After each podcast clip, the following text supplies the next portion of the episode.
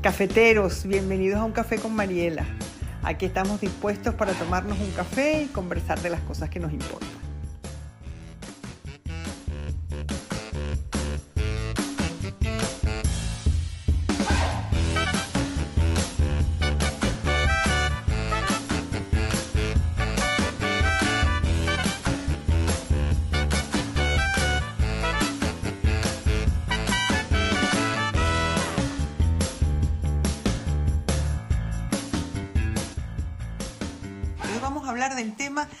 Otra. Tenemos varias preguntas bien interesantes que no solo son interesantes, sino que son ah, muy descriptivas eh, de cómo es esta situación de la otra y vamos a ir viendo en qué consiste. A ver, las mujeres somos, primero, mm, perdón, perdón, primero tengo una pregunta que quedó pendiente de la semana pasada. Saludos desde Maturín. Una pregunta de la semana pasada. Alguien me decía, no has hablado de la infidelidad femenina. Me parece que es un tema que se toca poco, del que se habla poco. Bueno, es verdad que la semana pasada, hace dos semanas, hablábamos sobre todo de la infidelidad masculina y de lo que, eh, de, los triángulos que hacen los hombres con eh, la madre, el amante, eh, o sea, la madre de sus hijos, la amante, la- bueno, todo esto que veíamos la otra vez y lo que supone cada uno de esos lugares, ¿verdad? Pero la infidelidad femenina, ¿cómo que no se habla de la infidelidad femenina? Sí, ese es un tema de la literatura, el tema privilegiado de la literatura. O sea, no sé si ustedes han oído hablar de una Helena que tenía un marido que se llamaba Menelao y que se enamoró de un tal París y que se fue con París. Bueno, y que dio lugar a la guerra de Troya, por ejemplo, lo que viene siendo la Ilíada, ¿no? Eh, y después está pues Ana Karenina, Madame Bovary, eh, de Dostoyevsky, el eterno marido, La dama del perrito de Chekhov, Bella del señor de Con- O sea, la literatura está mm, llena. Lo, lo maravilloso, sí, exacto, Ana Karenina. Lo, lo- lo maravilloso, lo extraordinario, lo curioso, es que siempre terminan en tragedia siempre terminan o la guerra de Troya, o mm, la otra que se tira los rieles del tren, Ana Karenina, o eh, Madame Bovary, que, se, que era así como ella toda trágica, y se, mm, se envenena. Eh, siempre terminan en tragedia espantosa. Eh, yo creo que es como una cosa moralizante, ¿verdad? Porque estos son todos libros escritos por hombres y es como, mira lo malas que son las mujeres cuando no son infieles, mira las cosas que provocan y que producen y dónde termina la infidelidad femenina, ¿no? Eh, pero bueno, en cualquier caso, eh,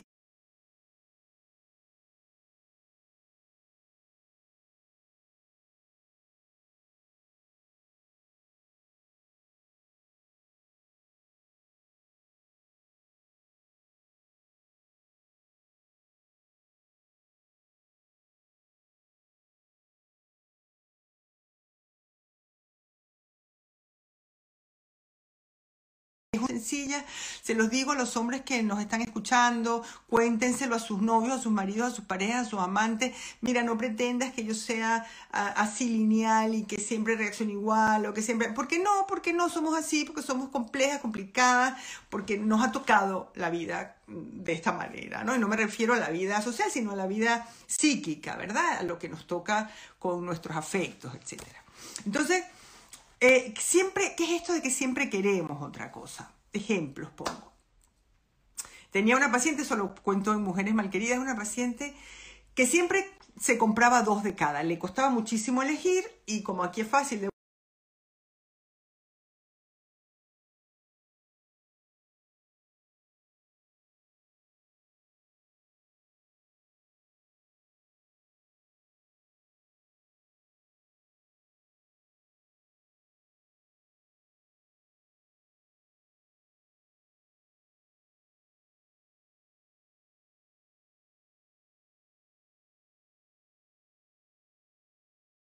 así. Esto que con la ropa le pasaba con una cierta frecuencia y que yo digo que de ahí viene el no tengo nada que ponerme, el que nos vemos delante de un armario, delante de un closet lleno de ropa y decir no tengo nada que ponerme porque queremos otra cosa distinta a todo lo que hay ahí.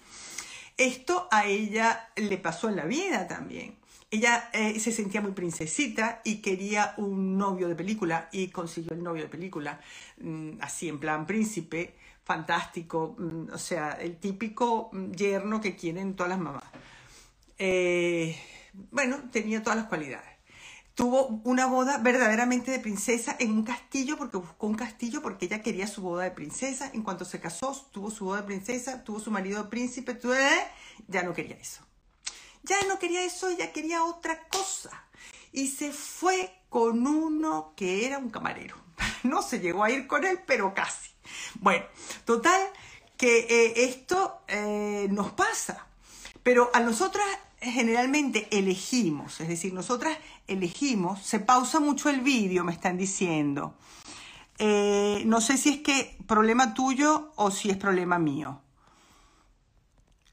Mm, no me atrevo a irme a revisar. ¿Se les pausa el vídeo a todas o solamente a una persona? Díganme algo. Nadie contesta.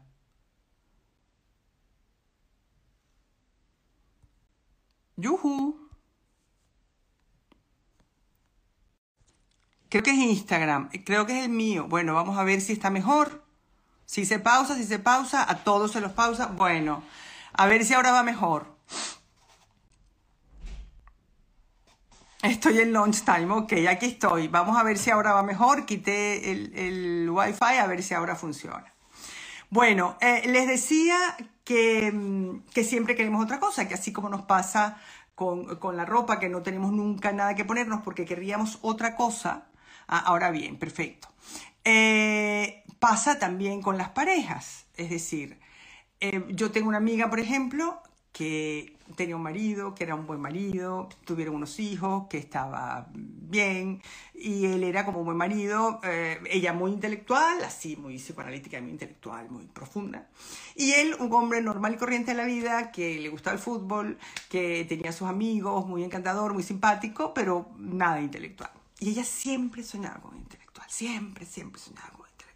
Una vez que sus hijos crecieron, que se casaron, se fueron, se encontró su intelectual lo dejó todo y se fue con su intelectual. Bueno, no podía soportar al intelectual que no hacía sino hablar de Borges después. Decía, toma intelectual, qué aburrimiento de intelectual. De manera que entonces tampoco el intelectual era, ¿verdad? O que en un momento de, así de enamoramiento aquello estaba fantástico, pero después como que no eh, terminaba de coger porque tampoco era eso lo que ella quería. Quería otra cosa, ¿no? Este hombre siempre pensando en, algo distinto, en otra cosa muy elevada y muy profunda, en vez de mm, estar ahí con ella, como había estado el marido, estar pendiente, como había estado el marido, etcétera, etcétera. Bueno, en cualquier caso, hay algo donde nosotras generalmente nos enamoramos profundamente y, ah, y si nos enamoramos profundamente lo queremos todo y estamos dispuestas a darlo todo. Entonces nosotras nos enamoramos de alguien y somos capaces de dejar al marido, a los hijos, a lo que sea, para irnos con, con la persona de la que nos enamoramos, ¿verdad? Cosa que no necesariamente pasa eh, de la otra forma. Entonces, ¿por qué somos tan complejas las mujeres? Vamos, siempre les voy a volver a, la escena infantil del principio. Nosotras estamos divididas desde el principio. ¿Por qué? Para un niño, eh, la madre es amor y el padre es rival. Para una niña, la madre es amor, la madre es rival, la madre es modelo. Entonces, ¿cómo hacemos con todo eso? Hay un momento en el que la niña quiere poseer a la madre, ser dueña de ella, como el varoncito, cualquier bebé quiere poseer a la mamá. Cuando uno es bebé quiere poseer a la mamá porque es ese primer objeto de amor, pero llega otro momento en el que quiere eh, parecerse a ella, mm, ser mejor que ella, eh, ganarle a ella, o sea que se convierte en algo completamente diferente.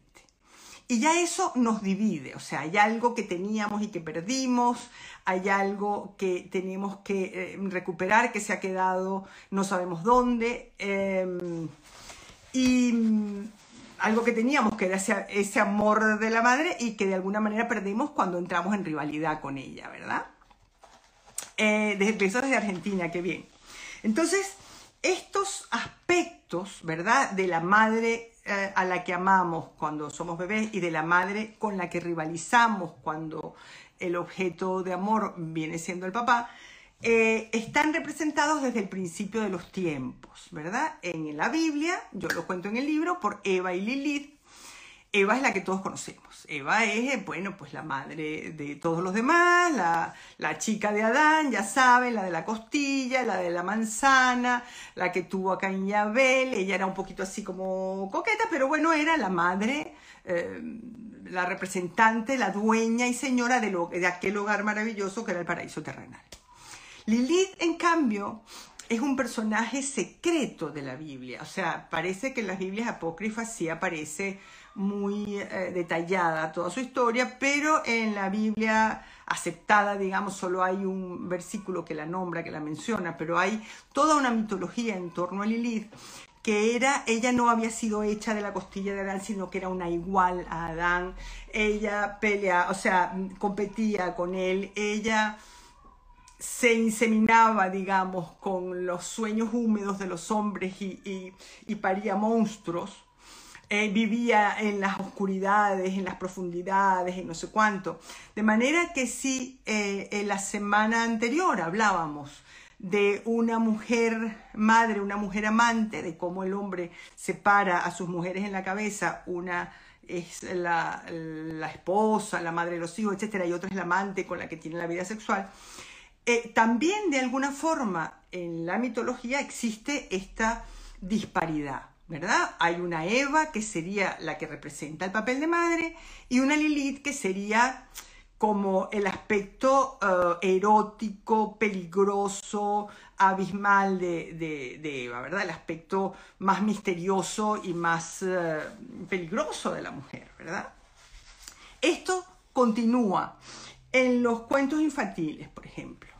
Siempre hay una hada madrina maravillosa, estupenda, buena, que es de otro mundo, ¿verdad? Y una bruja. O una madre que casi siempre está muerta, que era buenísima, que era extraordinaria, pero que está muerta.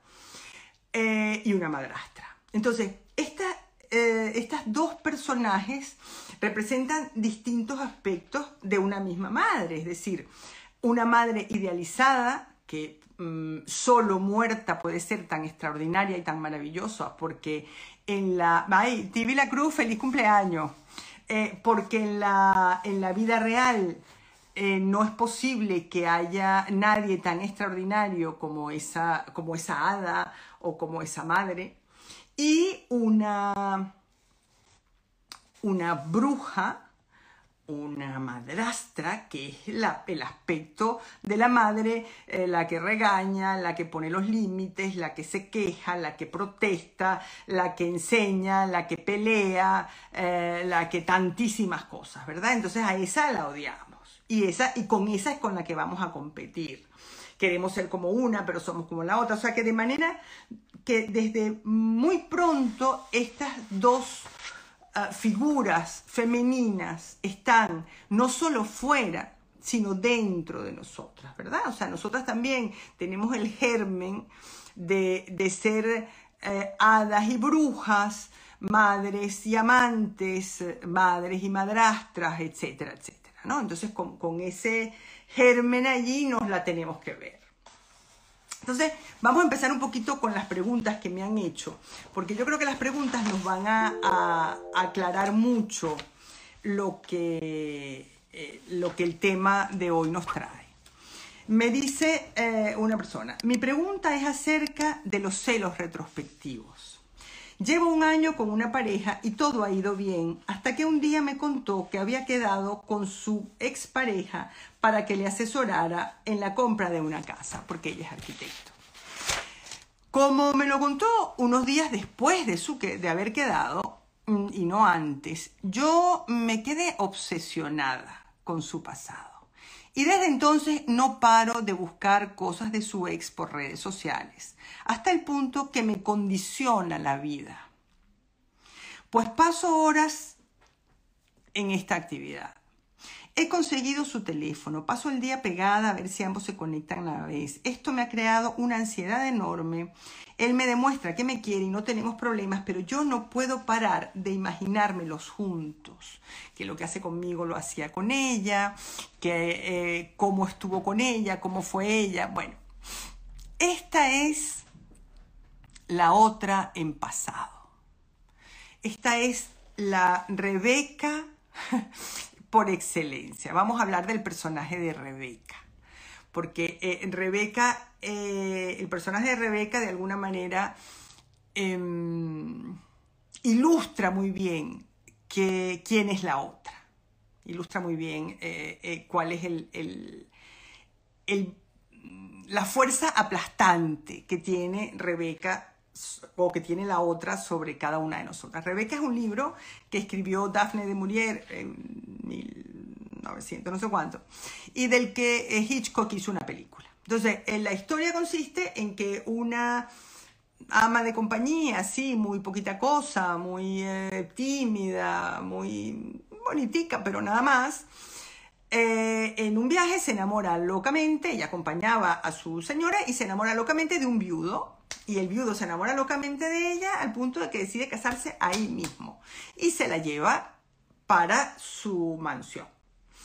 Cuando esta, que era así como una mosquita muerta, así mm, timidita, no sé cuánto, llega a aquella mansión, aquella mansión le queda grande por todas partes y aquello estaba lleno de Rebeca, que había sido la ex mujer de él, la muerta, ¿verdad? Aquella mujer de la que él había quedado viudo. Bueno, y se encuentra con un ama de llaves que está completamente obsesionada con Rebeca y que ha convertido ese castillo en un, ah, en un ah, centro de oración para Rebeca, prácticamente en un mausoleo para Rebeca, todo la recordaba, todo la respetaba, su ropa estaba en el lugar, todo estaba como ella lo dejó. Y esta mujer alimenta ese monstruo eh, enorme de esa Rebeca extraordinaria.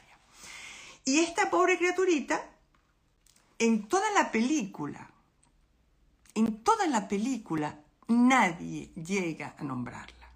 No sabemos cómo se llama la que verdaderamente se casa con él, la que está en presente con el, eh, con el hombre. Eh, no sabemos cómo se llama, no tiene nombre, no tiene identidad es nada. ¿Por qué? Porque quien ocupa todo el espacio, no para el marido, porque el marido no pensaba para nada en Rebeca y después a lo largo de la película comprendemos por qué el marido no pensaba en Rebeca. Pero eh, en la cabeza de la madre llaves y en la cabeza del personaje principal de la película, quien ocupaba todo el espacio era esta Rebeca. Entonces, esto que nos cuenta nuestra lectora eh, se parece muchísimo a. Es decir, la Rebeca puede conjugarse en pasado, en presente o en futuro. Una Rebeca en pasado, una ex, es alguien que ya estuvo allí y que de alguna manera dejó el aroma de su perfume cuando pasó por ahí. Dejó su marca, dejó eh, su huella, dejó hijos, por ejemplo. O sea, ahora que hay tantas parejas recompuestas. O sea, bueno, pues quien le dio los hijos a él fue la otra, no fui yo.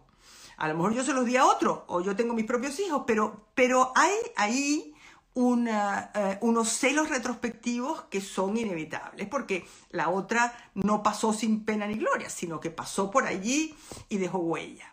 Entonces, esa huella es lo que esta persona está buscando permanentemente. Yo me pregunto, ¿qué importancia tiene el hombre aquí? Ninguna. Ninguna importancia. No pinta nada. No pinta nada.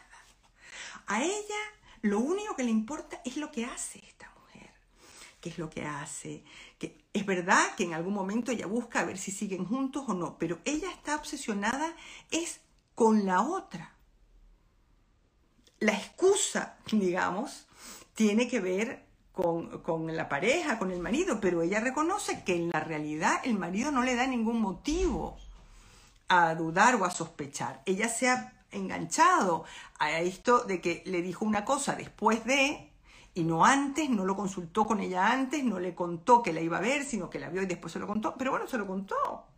se lo dijo, se lo contó, no tiene nada que ocultar, pareciera, ¿no? Y se engancha de ahí y está completamente, tal y como ella lo cuenta, obsesionada hasta el punto que esto le quita tiempo para vivir la obsesión por la otra. Es como si esa otra se convierte en un modelo a seguir, se convierte en eso que anhelamos, en eso que añoramos, en eso que quisiéramos llegar a ser. E imaginamos que ella tiene una enorme cantidad de cualidades que solamente nosotras, Leda Santo Domingo, qué emoción. eh, Em, eh, una enorme cantidad de cualidades que solamente están en nuestra imaginación. Porque no hay ninguna mujer tan extraordinaria ni que merezca tanto amor, tanta pasión, tanta... No, no la hay, no ni Eva, ni Lilith, ni ninguna, ni Rebeca, ni ninguna otra. ¿No? Pero nosotros la ensalzamos de tal forma que la transformamos en un ser eh, inaccesible, en un ser eh, al que admiramos secretamente, al que odiamos, es verdad, al que, con, el que rivalizamos, al que quisiéramos eh, derrotar, ¿verdad? A quien quisiéramos ganar, pero a quien le estamos dando un lugar que no tiene, un lugar que la pareja nuestra no, no necesariamente le da. Entonces, esta es la Eva en pasado. Esa Eva tiene un peso enorme.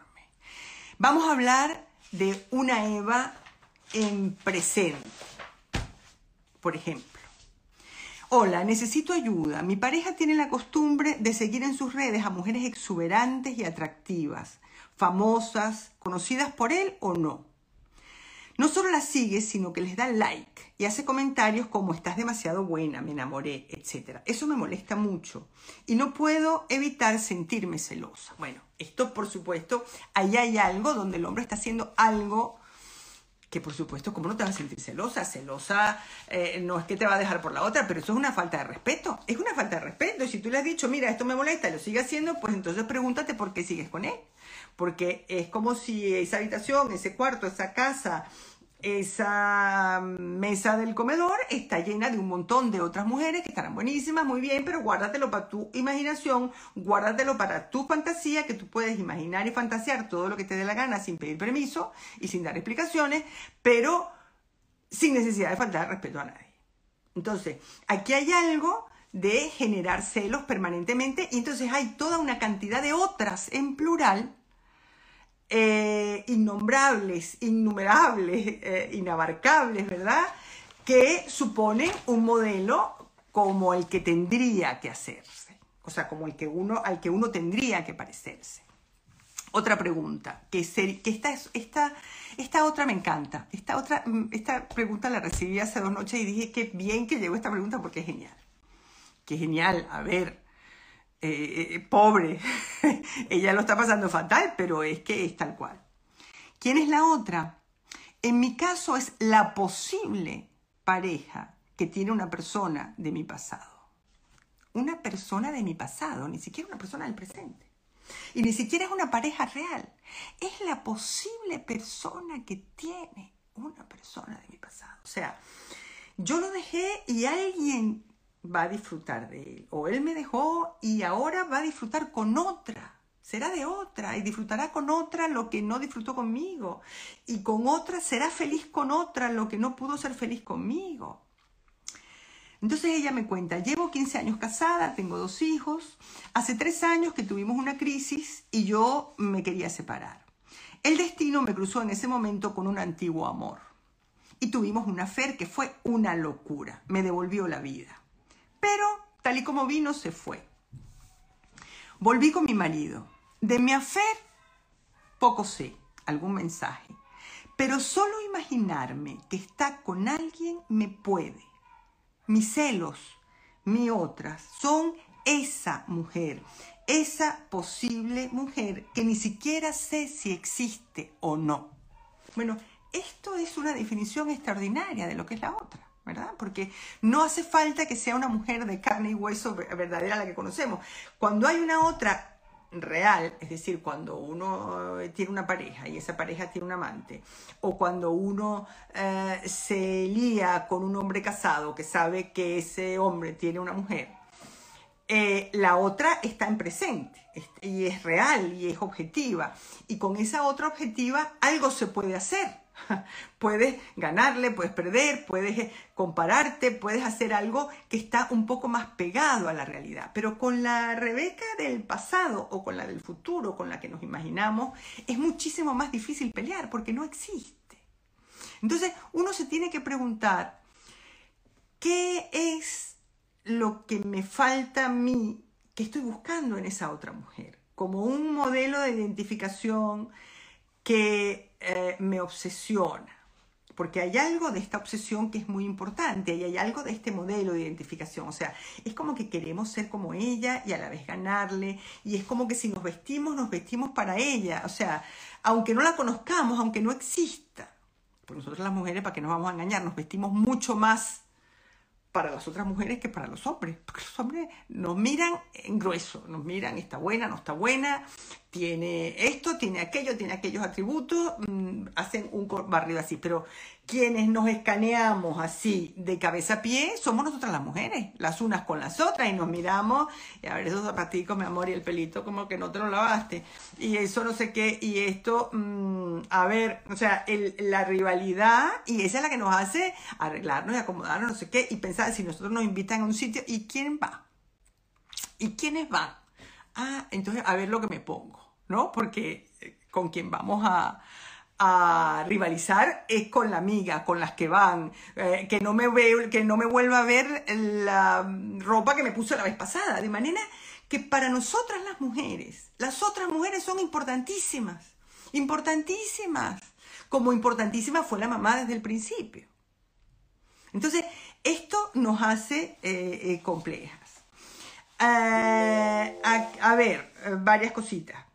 Eh, cuando alguien siempre busca un hombre que está acompañado, eh, de alguna manera, eh, lo que necesita es quitárselo a la otra, más que el hombre. O sea, hay algo donde la rivalidad pesa más que, el, interés por la pareja. Em, mm, por ejemplo, esto se nota muy claro en la adolescencia. En la adolescencia las relaciones son tremendamente estrechas entre las amigas y las compañeras del colegio, del patio del colegio. Son muy estrechas, son muy intensas y siempre tenemos una otra, la mejor amiga entonces queremos ser como esa amiga, queremos parecernos a ella, nos copiamos de ella, nos copiamos de cómo se viste, de cómo eh, se mueve, eh, nos vestimos igual, eh, hacemos todo igual, porque de alguna manera ella nos completa. Yo me acuerdo que yo tuve una pacientita hace muchísimos años, que ella estaba obsesionada con la, la película esta, aquí se llamaba Tú a Boston y yo a California, de estas mm, gemelas idénticas que se encuentran y se conocen en un campamento de verano. Em, no me acuerdo cómo se llamaba la versión venezolana, que era la, que yo vi, ah, que fue la primera versión, que era muy simpática. Bueno, ella estaba obsesionada con que ella seguro que tenía una gemela en alguna parte. ¿Por qué? Porque de alguna forma ella se sentía incompleta y sentía que lo que a ella le faltaba lo tenía otra mujer. Otra de su tamaño, de su edad, que se parecía a ella, que iba a ser idéntica a ella, pero que la iba a completar. Y a mí me parece eh, que eh, esto, Boston, digamos, representa a Eva y California representa a Lilith, de alguna manera, ¿verdad? Una era más traviesa, la otra era más intelectual. Y ahora que somos grandes, las amigas son indispensables y ya no hay rivalidades. Bueno, mira, no sé, a veces no hay rivalidades porque nos hacemos piña y nos unimos y, eh, tener amigas es como lo mejor que a uno le puede pasar, porque son las redes. Yo creo que un día vamos a hablar de las amigas. Eh, me habían propuesto otro tema, podemos decidir. Eh, pero el tema de las amigas es un tema fundamental porque mm, engarza con esto, pero cuando uno consigue ser uno, y sentirse uno completo, que ya uno no tiene que copiar a nadie. ¿Por qué? Porque empezamos copiando, por supuesto, a la mamá con la que rivalizamos, con la que mm, eh, nos identificamos, queremos ser como ella. Y esta búsqueda de una idéntica, también hay una cantidad de películas que lo representan, o sea, All About Eve, Body Heat, Mujer Blanca Soltera Busca, o sea, cómo hay esa suplantación de personalidad, cómo cómo no es suficiente con ser yo, yo quiero ser tú. No es que yo quiero parecerme a ti, es que quiero ser tú y te suplanto la identidad, te la quito. A muchas otras buscamos esa otra leyendo biografías, cartas, diarios de otras mujeres como para entender porque yo creo que en la complejidad de ser mujer necesitamos modelos de mujeres que nos enseñen. Por eso son tan importantes las sagas de las madres, de las tías, de las abuelas, porque son quienes nos enseñan cómo ser mujeres. Y después aprendemos de las amigas. Pero esa saga femenina familiar es de una enorme importancia en la vida de una mujer, ¿verdad? Porque son los modelos de identificación que nos van a dar las armas y, las formas de movernos en el mundo, ¿verdad? Y de, y de más o menos completarnos. Completo no hay nadie, no hay ningún hombre ni ninguna mujer que sea completa. Pero nosotras nos sentimos como más perdidas muchas veces, ¿no? Y nos preguntamos, ¿y ella cómo lo hace? ¿Y ella cómo lo consiguió? ¿Y ella cómo se viste? Y ahora las influencers son eh, esos modelos, ¿verdad? Que, se viste todo el mundo igual, usa todo el mundo lo que ella usa, se ponen lo que la otra, las cremas que ella recomienda, em, compran los muebles que ella no sé qué, o sea, es como una necesidad tremenda de un modelo de identificación, que es una cosa que nos ocurre mucho a nosotras las mujeres y que tiene que ver con nuestra propia complejidad, como que hay momentos en los que nosotras mismas nos cuesta entendernos, comprendernos, eh, aliviar aliviarnos, porque esto de querer siempre otra cosa, de esta especie de insatisfacción básica con la que vivimos, de que no es que no es suficiente, es que era distinto lo que yo estaba esperando, lo que yo quería, esto nos hace sufrir mucho. Y siempre creemos que hay alguien que sí lo tiene, que sí lo sabe, que sí lo conoce. Bueno, ya estamos sobre la hora, vamos a ver, tenemos preguntas. Veo una cantidad de saludos aquí, cariños maravillosos. Leda tan bella que se quedó. Parent Trap. Ah, exacto, Lindsay Lohan.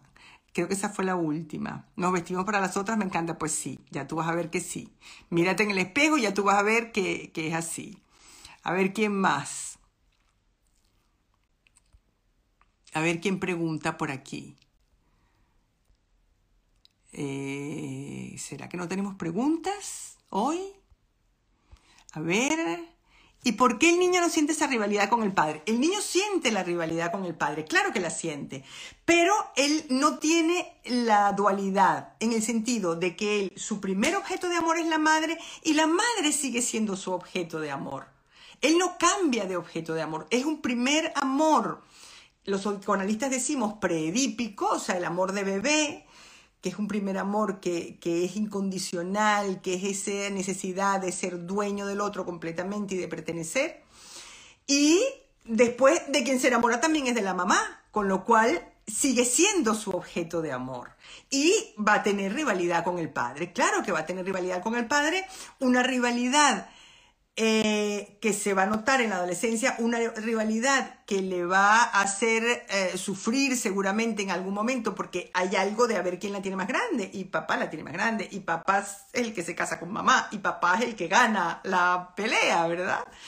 Em, y es una rivalidad compleja y al hombre tiene sus dificultades de cómo encontrar su lugar en el mundo. Eh, eh, la pregunta del hombre es ser o no ser, o sea, ¿dónde estoy? ¿Quién soy? Y esa pregunta tiene que ver con la rivalidad con el padre y con el lugar que ocupa él respecto a ese padre también. Pero no cambia de objeto de amor.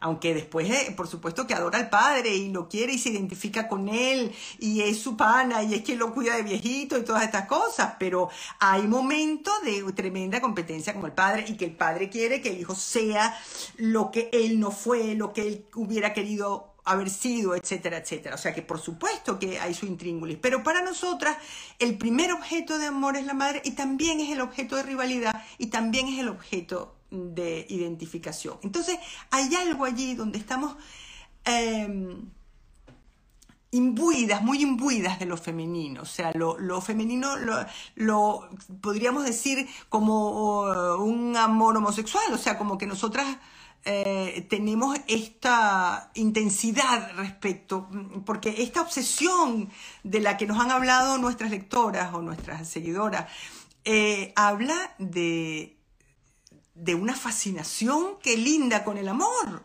con el odio, con la, eh, eh, con, la competencia, em, con todas estas cosas, pero, pero llega, la fascinación es tal que es, yo quiero ver qué hace, quiero ver qué se pone, quiero ver si pone stories, quiero ver qué dice, quiero ver cómo habla, quiero, ver quiero, quiero saber a qué huele, ¿verdad? Que hay una fascinación ahí muy... Me escuchan desde Argentina, lo que, lo que no tenemos parece que es Exacto. Ahora ya mejor, bueno, ya está. A ver, preguntitas. Eh, no veo preguntitas. Bueno, me parece que no hay más preguntas. No sé si es que ha quedado todo clarísimo y entendieron todo perfecto. Vamos a ver. A ver. A ver, entonces el camino es sentirme completa con lo que soy para conectar con la satisfacción de lo que sí soy, porque entiendo que lo que busco en la otra es una excusa para seguir insatisfecha. Bueno, esto puede ser una manera de entenderlo perfectamente. Efectivamente, nadie está completo. Y a todos nos van a faltar cosas y a todos nos van a faltar cosas. Pero nosotros tenemos una idea de, de que nos faltan cosas imprescindibles y de que vamos a encontrar el, eh, la clave, el remedio, las palabras mágicas, el secreto de la felicidad, ¿no? Entonces estamos en esa búsqueda y siempre pensamos que hay otra que lo tiene. Y aprender a vivir con nuestros agujeros, con nuestras faltas, con nuestras... Ah, em, con nuestras incompetencias, con nuestras debilidades, con nuestras fragilidades, es una buena cosa. ¿Qué busca la mujer en un hombre casado? Esa es una pregunta muy importante. Busca eh, a un hombre que ya tiene a otra. Entonces nos preguntamos, ¿busca eh, quitársela, quitarle el hombre casado a la otra? ¿Busca una competencia? ¿Este es el último de celos o vas a hacer uno más? Voy a hacer uno más, que va a ser de los celosos eh, obsesivos, o sea, de, los celos compulsivos, de los que están enfermos de celos. Ese va a ser el próximo y yo creo que ya sería el último, a menos que no, que aparezcan preguntas, muchas varias.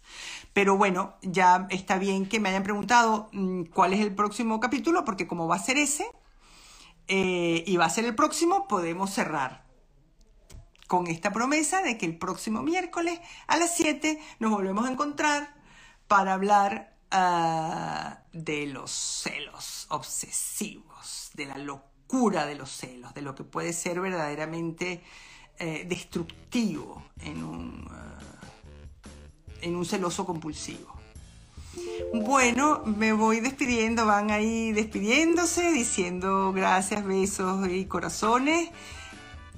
Feliz de estar aquí, manden sus preguntas por favor, que me encantan, que las contesto, que me sirven, que las uso y que me me hacen sentir que esto que estamos haciendo vale la pena. ¿Ok? Bueno, un abrazo, hasta el próximo miércoles. Bueno, llegó la hora de despedirnos. Gracias por acompañarme en este café y nos vemos en el próximo. Este espacio ha sido posible gracias a mis cómplices Corina Michelena y al Cubo.